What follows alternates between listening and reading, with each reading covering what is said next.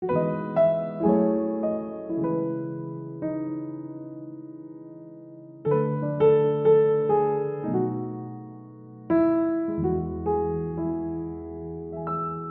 En el día de hoy yo tengo una palabra de parte del Señor para ustedes y espero que me escuches con mucha atención, ¿verdad? Creo que te va a bendecir. Porfa, mándale este link a personas que lo necesiten, especialmente que han pasado por pérdidas, que han tenido pérdidas dramáticas, trascendentales y que no hayan la forma de ver su vida mejor después de estas pérdidas, ¿verdad? Así que mándale este link a familiares, amigos, que se conecten a la transmisión y escuchen el mensaje. Todavía hay tiempo, ¿verdad? Porque quiero que toda persona que se sienta que ha perdido algo y piensa que nunca lo va a recuperar, pues este es el mensaje para ti. Así que en el día de hoy, porfa, acompáñame al libro de Primera de Samuel, capítulo 30, verso del 1 en adelante. Cuando David y sus hombres vinieron a Ciclac, al tercer día, los de Amalek habían invadido el Negev y a Ciclac, y habían asolado a Ciclac y le habían prendido fuego, y se habían llevado cautivas a las mujeres y a todos los que estaban allí, desde el menor hasta el mayor. Pero a nadie, afortunadamente, habían dado de muerte, sino que se los habían llevado al seguir su camino. Vino pues David con los suyos a la ciudad, y aquí que estaba quemada, sus mujeres y sus hijos habían sido llevados cautivos. Entonces David y la gente que con él estaban alzaron su voz y lloraron hasta que le faltaron las fuerzas para llorar. Después dice, eh, la escritura dice que las dos mujeres de David, y Jonab y Abigail, ¿verdad? también fueron cautivas y David se angustió mucho en el verso 6, porque el pueblo hablaba de apedrearlo, pues todo el pueblo estaba en amargura de alma, cada uno por sus hijos y por sus hijas. Más David, anote esto por favor, se fortaleció en Jehová su Dios. Quiero enfatizarlo, más David se fortaleció en Jehová su Dios. Y voy a leer los últimos versos. Y dijo David a sacerdote Abiatar, y yo te ruego que me acerques el efod, y Abiatar acercó con el efod, dijo David, consultó a Jehová diciendo, perseguiré estos merodeadores, los podré alcanzar, y Dios le dijo, síguelos, porque ciertamente los alcanzarás, y de cierto librarás a los cautivos. Muy bien, esta es una historia muy interesante, ¿verdad? Porque a David, que no había hecho absolutamente nada malo, era un guerrero, es un líder, este, comenzó a, a liderar el pueblo de Israel. Y la Biblia dice que de la nada vinieron unos merodeadores, los famosos enemigos de Dios, los amalecitas, y se llevaron todas sus hijas, sus esposas en cautiverio. Y esto le diló tanto a la gente que la gente perdió la fuerza de tanto llorar. Parece un poquito lo que está pasando y con nosotros, ¿verdad? La gente está llorando mucho, desconsolada, está pidiéndole a Dios que les ayude a soportar este tiempo en la pandemia. Muchos han perdido seres queridos, muchos han perdido también negocios, eh, familias se han tenido que separar, en fin, y es un tiempo muy doloroso. Entonces la pregunta es, ¿qué hace uno?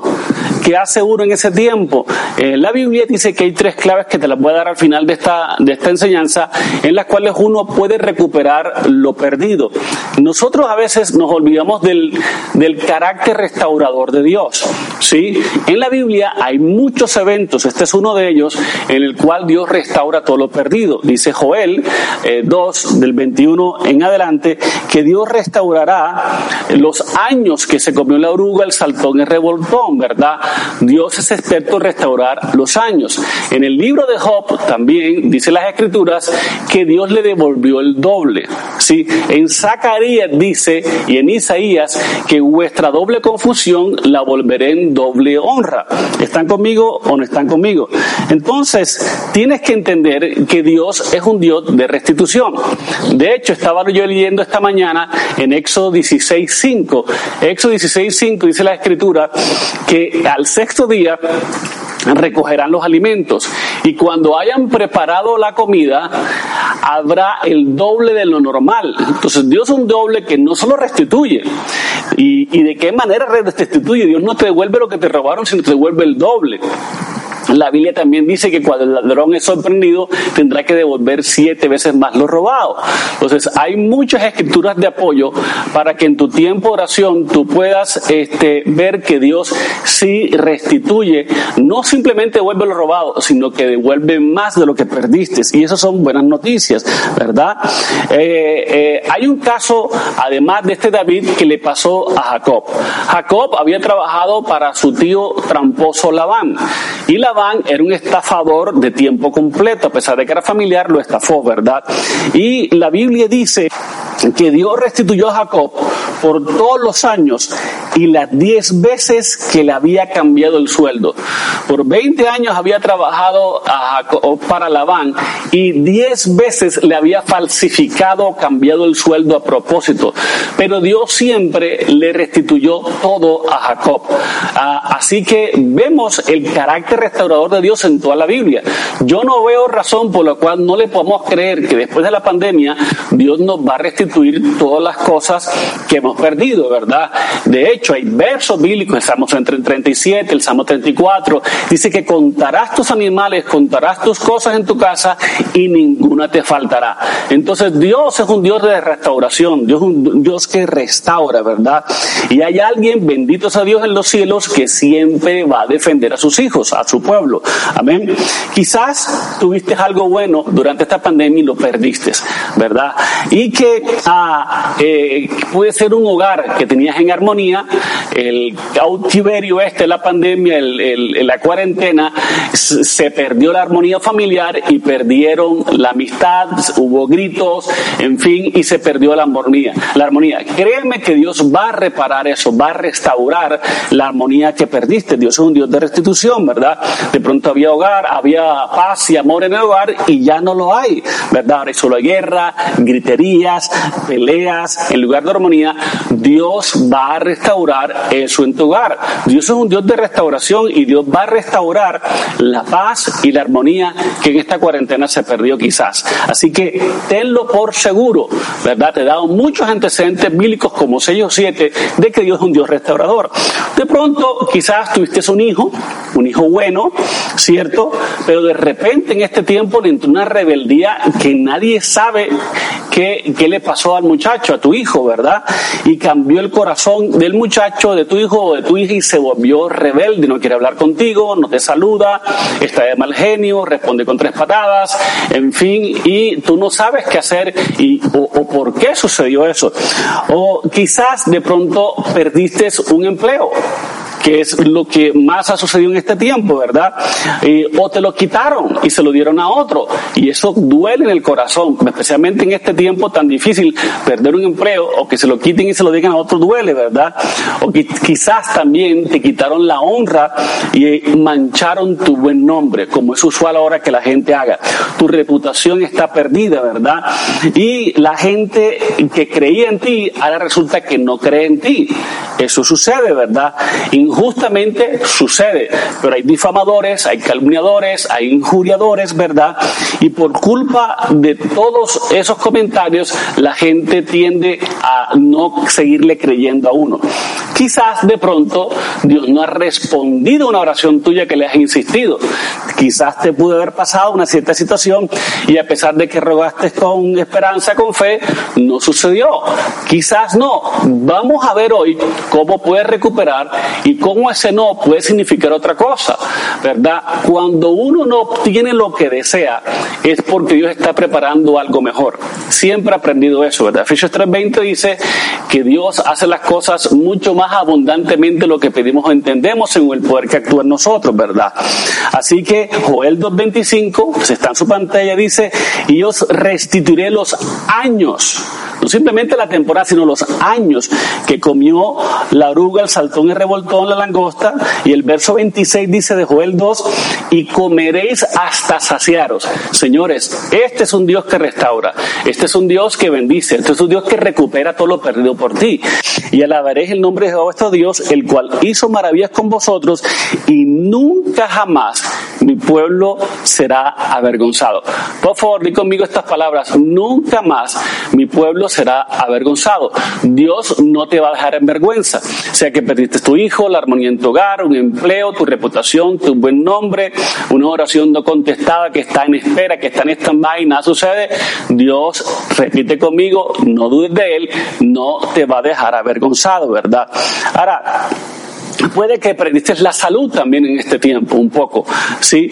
Tu honor, tu honra, tu empleo, pero Dios va a restituir todos los años, todos estos meses perdidos los años perdidos. Él lo ha prometido. Es una promesa su palabra y Dios es su palabra es uno. Dios está obligado a su palabra, está atado en el buen sentido de la palabra a su bendita palabra, ¿verdad? Ahora, David es un ejemplo de que Dios lo restituye todo.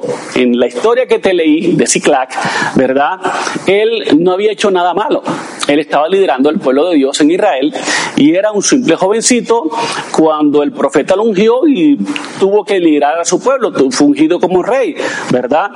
Pero no había hecho nada malo, ni nunca antes en su vida, ni cuando era escudero de rey, había hecho nada malo, ni cuando el papá lo envió a llevarle comida a los hermanos, ¿verdad? Que ahí se tuvo que enfrentar a los a Goliat y a la envidia de los hermanos, tampoco había hecho nada malo. Era siempre un joven pastor que fungido de repente por Dios y fue objeto de calumnias, de injurias, de envidia y demás. Entonces, él eh, en este caso solo estaba peleando por su pueblo, solo estaba, lo que los reyes hacían, defender a su pueblo, defender a su, a su nación, ¿verdad? Los suyos, ¿verdad?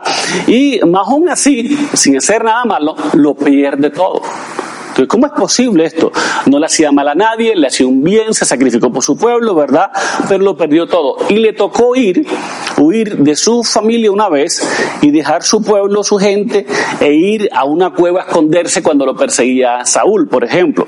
Y por último, en el caso de la escritura que estábamos leyendo, tuvo que pedir prestado una tierra en Ciclac, que era la tierra de sus enemigos, una tierra Ciclac, para establecerse allí.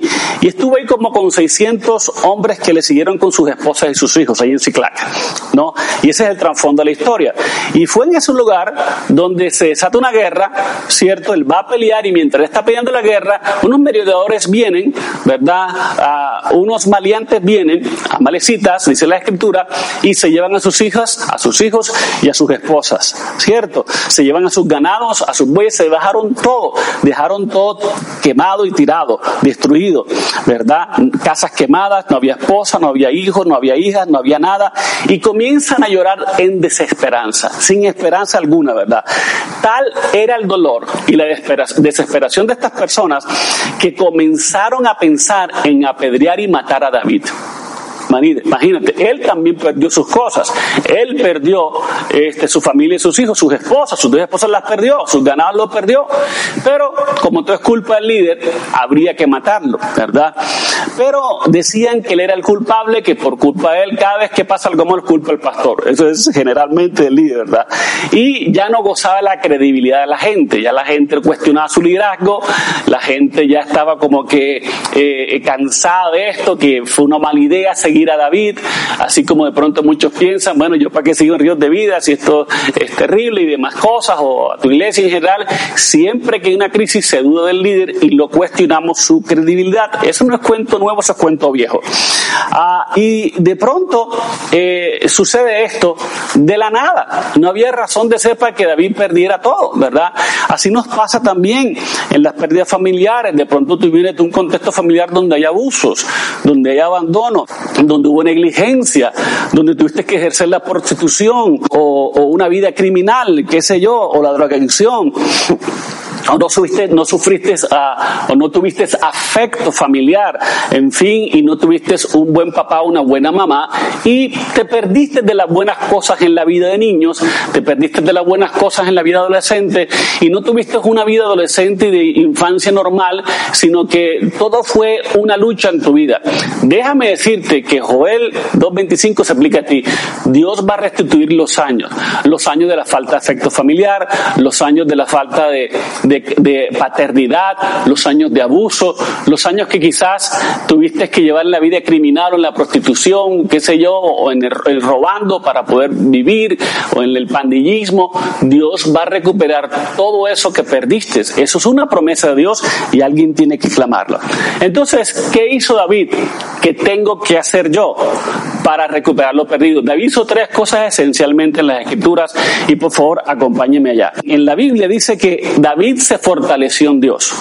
Mientras los demás estaban peleando, estaban más bien llorando desesperadamente, estaban acusando a David, David ¿qué hacía? Fortalecerse en Dios. No hay de otra manera. Tienes que fortalecerse en el Señor, en el poder del Señor y en el poder de su fuerza. Eso dice Efesios. Fortalecidos en el Señor y en el poder de su fuerza. En estos tiempos tienes que usar el refugio del Señor. Dios no quiere que lo hagas con tus fuerzas. Dios quiere que hagas las cosas en su fuerza o con su fuerza, no con la tuya. Es por eso que hay que fortalecerse en el Señor y en el poder de su fuerza, en la palabra y en el Espíritu. Dios nos ha dado herramientas grandes en la Biblia para que nosotros podamos subsistir y recuperar perdido. No haces nada quejándote, no haces nada en esta vida si te quejas, para nada. Tienes que entender que Dios tiene un plan mucho mejor para tu vida, ¿verdad? ¿Sí? ¿Están aquí? Mire, algo que he entendido yo es que la queja trae pobreza, la gratitud siempre trae abundancia. Te lo voy a repetir una vez más, la queja trae pobreza, porque no lleva nada. No haces nada quejándote, no haces nada eh, eh, chillando, no haces nada, este, digamos, eh, cuestionando, no lleva nada. La queja trae pobreza, pero la gratitud siempre trae abundancia. Eso está en toda la Biblia. Así que por favor, eh, entiende que el poder de estar con Dios, el poder de de, de, de, fortalecerte en su palabra. Es muy importante que lo hagas, ¿verdad? Eso es algo que hizo David. La otra cosa que hizo David fue que oró con el sacerdote Abiatar hasta que recibió una palabra. Si nosotros tenemos que buscar a Dios en oración, con un buen partner, un buen socio de oración, puede ser tu esposa, puede ser tus hijos, pueden clamar juntos, puedes unirte a los medios días de oración con María Paula y conmigo y podemos clamar juntos envíanos tu petición, aquí están tus pastores, ¿verdad? Y clamaremos juntos por, por ellas. Tú no puedes estar solo, tú no puedes... Eh, es un peligro, mis hermanos, ir a alguien que no te conoce a correr por ti, porque te van a juzgar, te van a condenar, de pronto no saben cómo orar, de pronto te manipulan profeta, proféticamente, y hay muchos profetas hoy ambulantes que están pescando en ríos de revueltos por aquí. Entonces tienes que tener en cuenta que si hay una petición, si para eso están tus pastores, el equipo pastoral nuestro, el equipo ministerial, ministerial, para que va a buscar a un profeta ambulante que no te conoce, que está buscando pescar en ríos de vueltos. No caigas en esa tentación, ¿verdad? La Biblia dice, Jesús dice claramente que eh, el pueblo está perdido como oveja sin pastor, no como oveja sin profeta. Para que una oveja esté bien ubicada, necesita un pastor, no un profeta. El profeta es un don ministerial muy lindo, ¿verdad? Y tenemos muchos amigos profetas, pero Dios te ha puesto un pastor para que te guíe, no un profeta para que te guíe. Eso es bien claro. Entonces, mucha gente le gustan las palabritas, le gusta que le digan algo, pero el pastor tiene más la envergadura para darte una palabra. Así que ve tu aviatar, a tu pastor, a tu sacerdote, ¿verdad? Como llama la escritura a aviatar en la Biblia. Ves a él y él te va a dar una palabra. Él, ves a él en oración y hasta que reciban juntos una palabra un rema de Dios, ¿cierto? De todas las armaduras de Dios que sacamos un pequeño manual, María Pablo y yo, de la armadura de Dios, la única arma de ataque es la palabra de Dios, ese es el rema, la palabra hablada. Hay palabras escritas, hay muchas cosas que te van a poder llevar a, confundir. ¿Por qué? Porque a veces Dios te dice, quédate quieto, no hagas nada, yo te defiendo. Pero en otros instantes en la Biblia, Dios te dice a la gente, ve, búscalo que yo voy a estar contigo. Entonces tú no sabes si esperar o atacar. Cuando Dios te da una palabra, ese rema de Dios que te lo da tu pastor, te lo damos tus pastores, ¿verdad? Oramos por ti, ¿sí? Entonces, en ese momento puedes actuar. Pero no vayas a la guerra o a la espera sin una palabra de Dios. Muy importante, no vayas a la guerra ni a la espera sin una palabra de Dios. Muchos se preocupan y comienzan a preguntarle a todo el mundo, al taxista, al mejor amigo, a un abogado. No, ves a tu avietar Dios te colocó te Abiatar, que son tus pastores, y tus pastores van a orar por ti. Vamos a orar juntos y va a venir una palabra de Dios como siempre viene.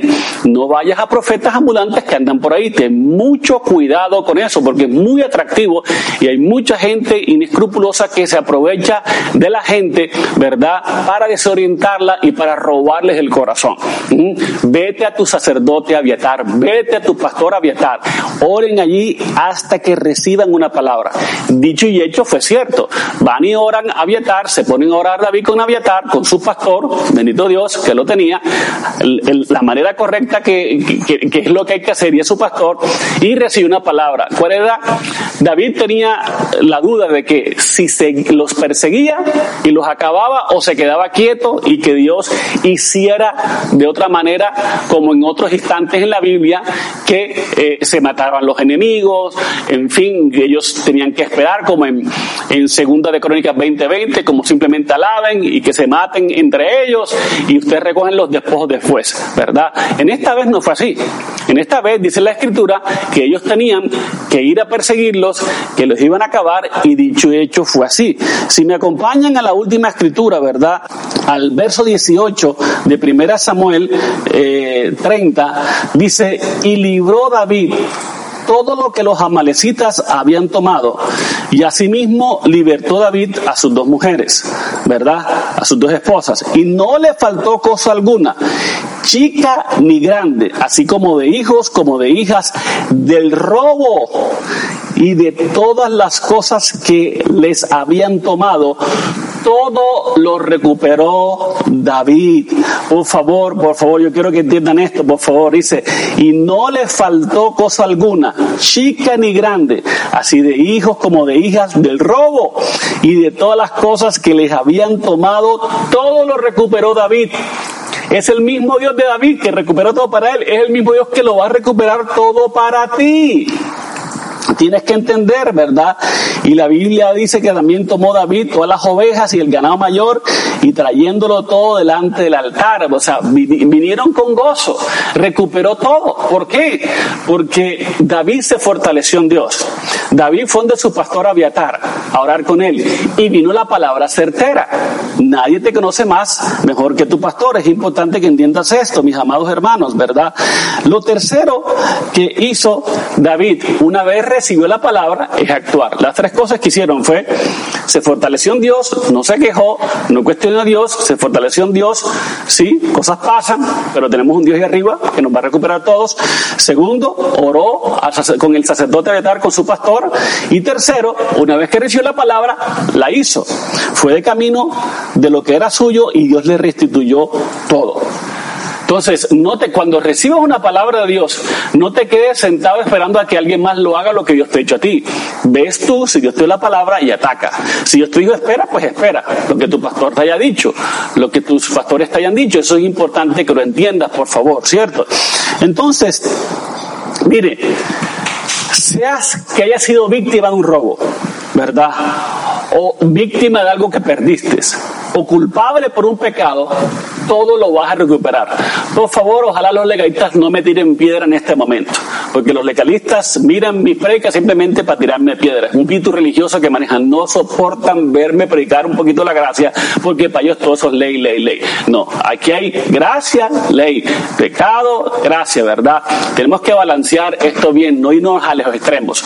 Pero te voy a decir otra vez, si eres víctima o culpable de haber perdido algo, lo vas a recuperar.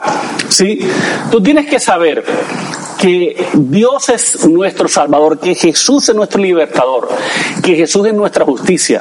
Yo estoy seguro que David no tenía una vida impecable en todos los sentidos, pero Dios lo ayudó. Un hombre conforme al corazón de Dios, humilde, sincero, reconoce sus faltas, pero Dios lo ayudó, ¿verdad?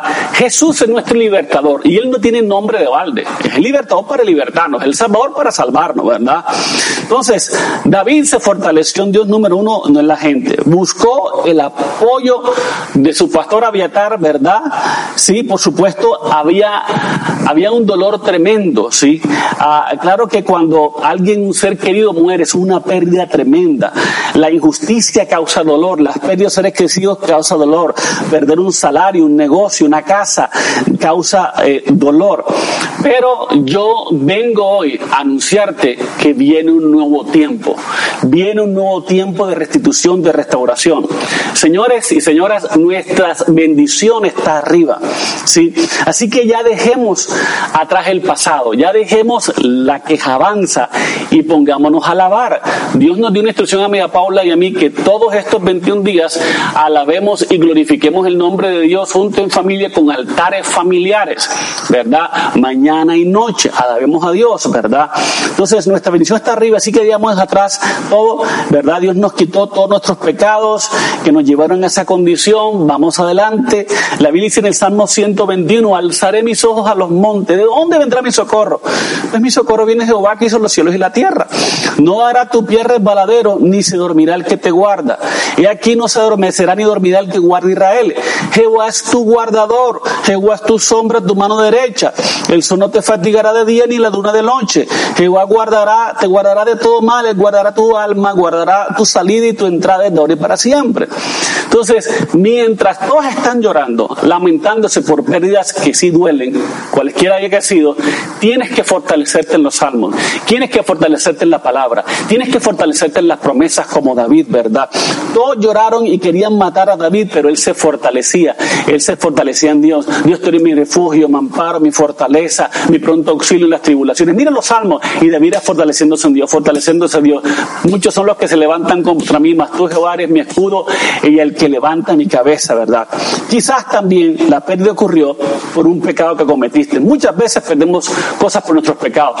Eso nos pasa a todos. Eso no quiere decir que Dios, ah, como pecaste, no te va a restituir, te friegas, te quedas ahí. No, Dios es misericordioso, Dios es amoroso, Dios es perdonador, Dios es justo también. Jeremías 4:18 nos dice la escritura, creo que está en tu pantalla, dice que tus caminos y tus obras te hicieron esto, esta es tu maldad. Ciertamente, ciertamente a veces nuestro pecado nos alcanza y es por eso que perdemos cosas, pero eso no quiere decir que Dios no te vaya a restaurar todo, que tú no calificas, que tú te quedas ahí en el rincón de los excluidos y que no hay nada bueno para ti porque lo perdiste todo. Pamplinas, aunque hayas pecado y tú vas a Dios y te arrepientes, Dios te va a bendecir decir, alguien diga amén. Entonces, ¿por qué? Si bien es cierto, claro que sí, el pecado nos roba la capacidad de conquista. Eso sí es cierto y anótelo. El pecado nos roba la capacidad de conquista. El pecado también nos hace perder terrenos conquistados. Eso es cierto, no lo puedo negar. El pecado nos hace perder terrenos conquistados, ¿verdad? Las escrituras son, son claras. Si no mira a Israel, cada vez que Israel se apartaba de Dios, los enemigos lo conquistaban, le quitaban el lugar que había ganado en batallas y terminaban perdiendo. Eso, eso está en la Biblia.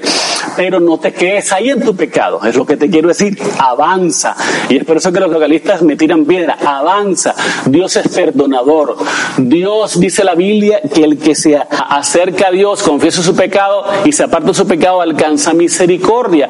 Hay gracia y misericordia. La Biblia dice que si confesamos nuestros pecados, dale feliz justo para perdonar nuestros pecados y limpiarnos de toda maldad. No te quedes ahí, ¿verdad? Lamentándose. Toma fuerzas, levántate. El Salmo 3.3 dice así, mas tú Jehová eres escudo alrededor de mí, mi gloria el que levanta mi cabeza. Entonces, sea que estés en pecado o no estés en pecado, fortalecete en Dios. Con los salmos se fortalece un Dios, con las promesas se fortalece un Dios, ¿verdad? Proverbios 28.13 dice, el que encubre sus pecados no prosperará, pero ojo, más el que los confiesa y se aparta alcanzará misericordia. Misericordia para qué? Para recuperar todo lo perdido. Así que ya no te quedes sentando, te debes, quedar sentado allí eh, siendo acusado por el dedo acusador del diablo, ¿verdad? Él es acusador de los hermanos, esta es tu culpa, esta es tu maldad, y otros cristianos que te dicen, o tu misma esposa que te dice, o quién sabe quién más te dice que este es tu pecado. Si tú tienes un corazón arrepentido, Dios restituye todo lo que perdiste y recuperas todo lo perdido. No te tienes que pues, sentir avergonzado de eso. Dios es tu papá, Dios no es un juez, Dios es tu papá celestial. Por favor, entiende esto, esto viene en cuenta. Así que hay restitución. Y esa restitución la trae el arrepentimiento. En el caso de que haber un pecado, la restitución viene por vía, por medio del arrepentimiento, ¿verdad? Si tú te vuelves de corazón a Dios, alcanzas misericordia y la restitución comienza a venir en tu vida. Hay cosas en mi vida que a través del arrepentimiento han venido la misericordia de Dios y Dios nos ha restaurado todas las cosas y nos las sigue restaurando, ¿verdad? Mira lo que dice Isaías, por, lo menos para que entiendas 1.18. Dice, Isaías 1.18 dice, venid luego, dice Jehová, y estemos a cuenta. Dios no quiere este, que pierdas nada, sino estemos a cuenta. Si vuestros pecados fueran como la grana, como la nieve serán emblanquecidos. ¿Verdad? Y si fueron rojos como el carmesí, vendrán a ser como blanca lana. Entonces, Dios quiere, ok, hay pecado en tu vida, no hay problema, vamos a tratar el problema del pecado, ven conmigo, ¿verdad? Y si fueran como la grana, yo no te voy a asociar, no te lo voy a restregar, ni te voy a poner de acosador, te voy a, a condenar, sino que serán emblanquecidos como la nieve, y si fueren rojos como el carmesí, vendrán a ser como blanca lana. Entonces, Él va a restaurar lo que se había perdido, tal como dice el profeta Joel. El profeta Joel eh, también le pasó lo mismo que aquí en Isaías. Había pecado, él dijo, oren, ayunen, arrepiéntense, vístanse de silicio, ¿verdad? Vuélvanse a Dios, clamen a Dios. Y él en su misericordia, porque él es un Dios de misericordia, les dio todo lo que estaban pidiendo y mucho más. Como pastor, a mí me molesta cuando alguien se aparta por culpa del pecado, por la condenación, la culpa y la vergüenza. Son tres cosas que acaban una persona con la conciencia de pecado. Es horrible. Y a pesar de que han sido perdonados, se siguen culpando. No te culpes más. Ves a Dios, Dios es perdonador, Dios te va a ayudar, Dios te va a bendecir. Él es un papá. A mí también como papá, cuando mis hijos, me duele, me duele como papá no solamente con mis hijos, sino con mis hijos espirituales también, ¿verdad? Que pierdan cosas. Pero la Biblia es clara, ¿verdad? La Biblia es clara. Mira, por ejemplo, lo que dice Deuteronomio 32. Te voy a dar otro verso que te va a ayudar si tu, situación de pérdidas por un culpa, un pecado, Dios te va a restituir. Deuteronomio 32 dice, y te, si te convirtieres a Jehová tu Dios y obedecieres a su voz conforme a todo lo que hoy te mando, tú y tus hijos con todo tu corazón y con toda tu alma, entonces Jehová hará volver a tus cautivos y tendrá misericordia de ti y volverá a recogerte entre todos los pueblos donde yo te he esparcido, ¿verdad? Y aun cuando tus desterrados estuvieran en las partes más lejanas ah, que hay debajo del cielo, de ahí te recogerá Jehová tu Dios, de allá te tomará y te hará volver Jehová tu Dios a la tierra que heredan tus padres y será tuya y te hará bien y te multiplicará más que a tus padres. Entonces, el pecado no es un impedimento para la restauración de Dios. Lo que sí es un impedimento es la falta de arrepentimiento. Entonces, acércate a Dios como tu papá, está, está, a cuenta con Él, como dice Isaías, que te invita a que estés en cuenta con Él y sigue adelante, mis hermanos. Pero no te quejes, no te lamentes, no te más en el pecado, no te vuelvas compañero de la, de la miseria, ni, ni, ni la autocomiseración, sino que fortalecete en Dios, en tu palabra, en sus promesas. Ve donde tu pastor, Aviatar, oren por una palabra y actúa sobre ella, ¿verdad? Aviatar es necesario, tu pastor es necesario para buscar a Dios porque tu pastor, eh, como Aviatar en ese tiempo, le ayudó a abrirle el cielo a David, en este caso, ¿verdad? Tienes que orar juntos. Por eso María Paula no ha parado de orar en estas 26 semanas, creo que es, 26 semanas de oración. Todos los mediodías conéctate, conéctate. Y tiene una audiencia impresionante. Yo inicié esto hace mucho tiempo ya y, y orando, orando, clamando, clamando, clamando, clamando Dios y punto una palabra. Es importante que oiga tu pastora, que oiga tus pastores, que tu pastora es una profeta de Dios. Amén. Así que no se quejen más por la pérdida de esa tierra, por la pérdida del salario, por un hijo rebelde. No puedes hacer nada con eso. Consigue a tus pastores en oración. Consigue, métete a tu iglesia en oración, ¿verdad? La Biblia dice en Deuteronomio 32, 30, ¿cómo podría perseguir uno a mil? ¿Verdad? Y dos, hacer huir a diez mil. Si su roca no los hubiese vendido y Jehová no los hubiera entregado. Entonces Dios va a hacer cuando tú te unes en oración a nosotros, a tus pastores, va a hacer que restituyas todo lo que te falte, ¿verdad? Si dos se ponen de acuerdo, dice la Biblia, en, cualquier cosa en la tierra, será hecha en los cielos.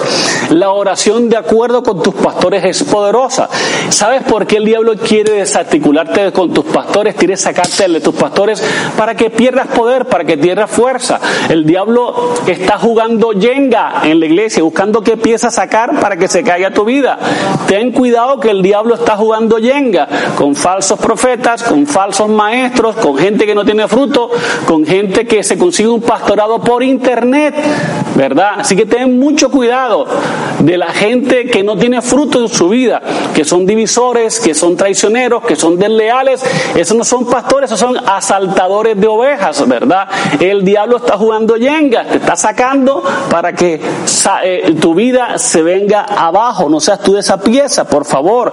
Así que ves allí, la oración de acuerdo es poderosa, para eso estamos el grupo pastor, el grupo liderazgo orando unos por otros y Dios nos ha dado tremendas respuestas. Mire lo que ha hecho en el templo, mire la predica el domingo que va a venir una cosa fantástica, el acerramiento de ríos de vida es un milagro, es, son cielos abiertos. Cuando yo caminaba ahí en el templo, veía la mano de Dios moviéndose por todo ese templo, ese lugar.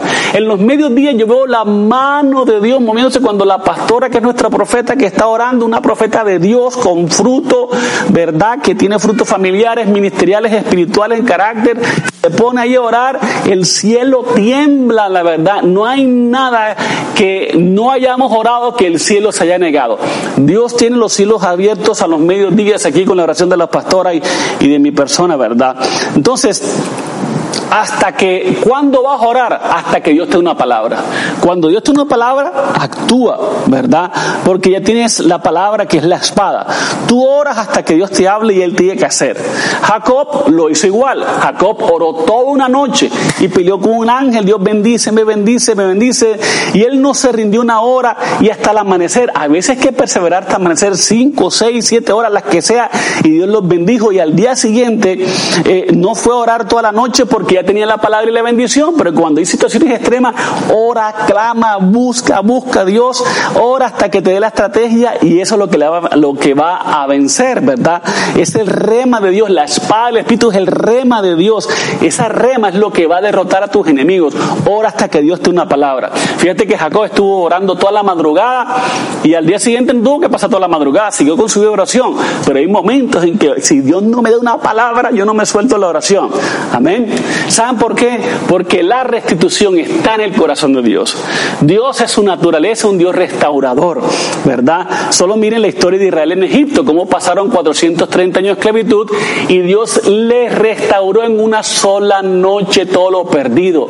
Le restauró los sueldos, le restauró los, las, cesantías, las pensiones, le restauró todo, todo lo que habían perdido, ¿verdad? Los 430 eh, años de trabajo, todo, ¿verdad? Fuera en una noche, por la mano poderosa, con el brazo extendido, salieron con alhajas preciosas, con vestidos lujosos, salieron con plata y oro y ninguno enfermo. Todo el oro de Egipto se fue para los hijos de Israel.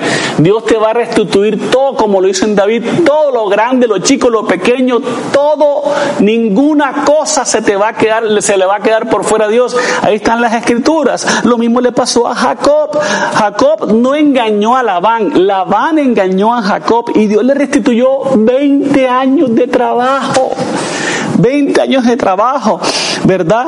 En el que él mismo amanecía cuidando las ovejas. Si se le perdía uno, Jacob mismo la reponía. hizo todo con honestidad, la, la reponía con su propio bolsillo. Y Dios vio el mal y dice, ¿sabe qué? He venido para darte restitución. Jacob es un ejemplo de lo que Segunda Crónica 16, 9 dice. Segunda Crónica 19 dice, porque los ojos de Jehová contemplan toda la tierra. ¿Para qué? Para mostrar su favor a los que tienen corazón perfecto para con él. Locamente has hecho esto porque aquí en adelante habrá más guerra contra ti, dice, dice, dice esta escritura. Pero ojo lo que dice la primera parte para entrar en la segunda, porque los ojos de Jehová contemplan toda la tierra para mostrar su poder a favor de los que tienen su corazón perfecto para con él. Dios está mirando a ver quién clama, a ver quién se une en oración con sus pastores, con su iglesia, para Él mostrar su favor y su gloria. Señores, Dios va a restituir tu economía. Él te va a dar algo nuevo. Él te va algo mejor. Él te va a dar algo más grande. Eh, más de lo que perdiste. Si tú te sientes engañado, si tú te sientes que has perdido, o sea, por causa de pecado, por causa de otros, o simplemente por las cosas que pasan, ven, ven aquí, conecta con nosotros. Ponte en pie donde estés, porque viene tu restitución. Vamos camino a tu restitución. Ponte en pie donde está, por favor, ¿verdad? A, las viudas, a las que están abandonadas, las viudas, Jesús les promete ser su esposo. Viudas, entiendan esto. Él va a pelear por ustedes. Viudas que han perdido seres queridos, su esposo, ¿verdad? Mira la viuda de Sarepta, Dios le restituyó todo. La viuda de Naín, Dios le restituyó todo. La viuda de los hijos de los profetas, Dios le restituyó todo, ¿verdad? Dios les dio provisión por muchos días. Él promete a la viuda serle su esposo, ¿verdad? El que perdió la honra, póngase en pie. Por error de alguien o por propio, el que lo difamó, póngase en pie. Tienes que volverte de corazón a Dios y Él te volverá todas las cosas, más de las que perdiste. Si perdiste la casa, vas a recuperar una mejor. Ese es el carácter de Dios restaurador. Por favor, alguien dígame amén si está entendiendo. Familia, sueldo, negocio, todo lo que perdiste, como dice la escritura. Y libró David todo lo que los amalecitas, habían robado, habían tomado, y libertó David a su mujer y no le faltó cosa alguna, ni chica, ni grande, ni hijos, ni hijas del robo y de todas las cosas que habían tomado, todo lo recuperó David y todo lo vas a recuperar tú. Amén. Si estás entendiendo, dígame amén en esta hora porque Dios tiene algo grande para ti. Yo quiero que mi esposa venga en este momento y oremos y clamemos a Dios, ¿verdad? En este tiempo. Yo espero que haya sido edificado, espero que haya sido bendecido. Estamos aquí en vivo y en directo, ¿verdad? Estamos aquí transmitiendo, pero gorda, hay personas que se sienten condenadas, hay personas que se sienten abrumadas y de, vez, hay, de, hecho hay gente que se siente que no ha hecho nada y le ha venido la pérdida y se sienten culpables sin haber hecho nada, porque el diablo te acusa si que no hayas hecho algo, el diablo te siembra la duda en la mente. Entonces necesitamos clamarle a Dios, ¿verdad? Fortalecerse en Dios, no quejarse, no lamentarse, en Dios, en el, poder, en el Señor y en el poder de su fuerza. Segundo, lo dice sacerdote ¿verdad? A tus pastores, no profetas ambulantes. Tercero, cuando Dios te habla, actúa. No es tiempo de esperar. Si ya Dios te habló, a ir allá, ¿verdad? Entonces, yo sé que algunos que están ahí de pie, que puse en pie, si has perdido algo, ponte en pie, es un tiempo que los vas a recuperar todo. Ya las iglesias están reaperturando, bendito sea Dios, se están poniendo muchos líos, pero Dios va a hacer mella, Dios va a hacer la diferencia, amor. Así es, vamos a orar de acuerdo a lo que dice la palabra en Proverbios, que si el ladrón escogido debe pagar siete veces, esa es la restitución. La restitución de Dios es tan tremenda que no viene exactamente, o sea, cuando Él te devuelve, no te devuelve lo que te quitaron. Él te devuelve mínimo siete veces más de lo que te quitaron. Viene ese tiempo de restitución para tu vida. Viene tiempo de restauración para tu vida en todo sentido. Si tu, si tu nombre fue mancillado, si, si jugaron con tu honra, con tu nombre, el Señor lo va a restituir. Qué duro es cuando juegan con la honra y el nombre de una persona. Qué duro es eso. Pero el Señor es justo. Uno dice, Dios mío, ¿cómo recuperaré mi buen nombre? El Señor te llenará de honra, de favor, de gloria. El Señor te va a devolver dinero si has perdido dinero. Lo que no has vendido en esta época de pandemia lo vas a recuperar porque ha iniciado una temporada de milagros absurdos financieramente hablando, absurdos.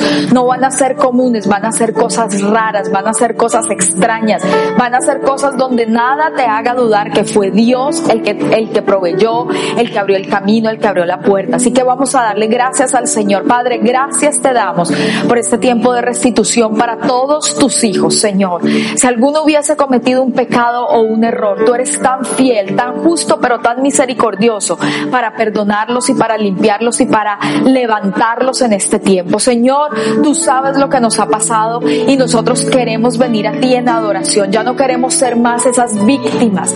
Y yo, yo te pido que salgas de ese estado de víctima, de victimización. Sabes que la, la actitud de víctima atrae la desgracia.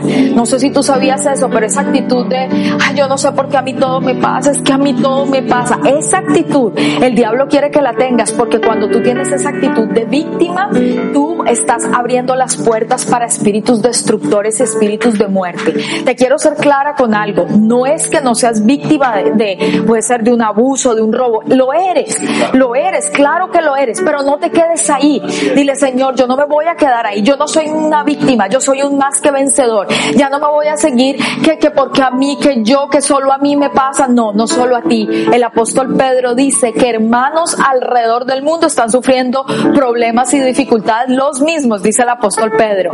Pero el diablo quiere que tú tengas un espíritu de, de autoconmiseración, como dicen en inglés un pity party, un pobrecito yo, es que nadie sabe lo que a mí me pasa, es que si supieran lo que a mí me pasa, y sabes qué, te has estado desquitando con la gente incorrecta. A veces estás tú con problemas y situaciones y te la desquitas con tus hijos, con tu esposo, con tu esposa, con tu jefe, con un amigo, y resulta que nadie tiene nada que ver en la situación. ¿Sabes qué? No te la desquites con las personas que te aman. Ve a Dios como te enseñó el pastor esta noche. Adórale, fortalécete como se fortaleció David. David había perdido todo, él también había perdido todo. Y la gente planeaba apedrearlo. Pero el Señor, él se fortaleció en el Señor. Él glorificó el nombre del Señor. Él exaltó el nombre del Señor y lo estoy diciendo para que tú lo hagas. Exalta el nombre del Señor Todopoderoso. Glorifica el nombre del Señor y la victoria vendrá a tu vida. Para terminar, di conmigo, yo no soy una víctima. Yo soy un más que vencedor en Cristo Jesús. Y ahora te voy a decir una frase que me la, un testimonio que me contó alguien el día de hoy. Dice que tuvo un sueño y había una cola muy larga y ella estaba entregando una hoja de vida. Y la persona que le recibió la hoja de vida le dijo, uy, pero usted no ve toda esta gente que hay. Y ella le dijo, cuando tú sabes que eres cabeza, no te importa que la fila esté larga. Uf, eso es una tremenda frase. No importa qué tan larga está la fila. Tú eres cabeza y no cola. Tú estás encima y no debajo. En el nombre de Cristo Jesús. Amén y amén. Y todos los victoriosos, grítenlo, díganlo y escríbanlo. Y para terminar, o antes de terminar, queremos darte la oportunidad de recibir a Jesús en tu corazón. Él es quien te puede hacer victorioso. Él es quien te puede sacar de ese pozo de desesperación a una roca firme y fuerte que no será movida. Si tú nunca has abierto la puerta de tu vida, repite conmigo estas sencillas pero transformadoras palabras. Digamos juntos, Señor, te doy gracias por este día. Hoy reconozco que he pecado. Te recibo, Jesús, como mi Señor y como mi Salvador. Perdona mis pecados y escribe mi nombre en el libro de la vida. Si tú hiciste esta oración por primera vez, te doy la bienvenida a la familia de Dios y te doy la bienvenida a la iglesia Ríos de Vida, a tu casa. Si tú quieres saber de nosotros más, o por favor, déjanos saber, déjanos tú saber que hoy recibiste a Jesús. Escríbenos a los teléfonos que aparecen en pantalla. Escríbenos, mándanos un mensaje de WhatsApp y nosotros estaremos contestándote, invitándote a uno de nuestros grupos de oración que se llaman Casas de Vida para que puedas seguir creciendo y fortaleciéndote en el Señor. Que el Señor los bendiga a todos poderosamente. Que el Señor los guarde. Que el Señor haga resplandecer su rostro sobre sus vidas. Que el Señor les dé paz y la victoria vendrá para todos sus hijos en el nombre de Jesús.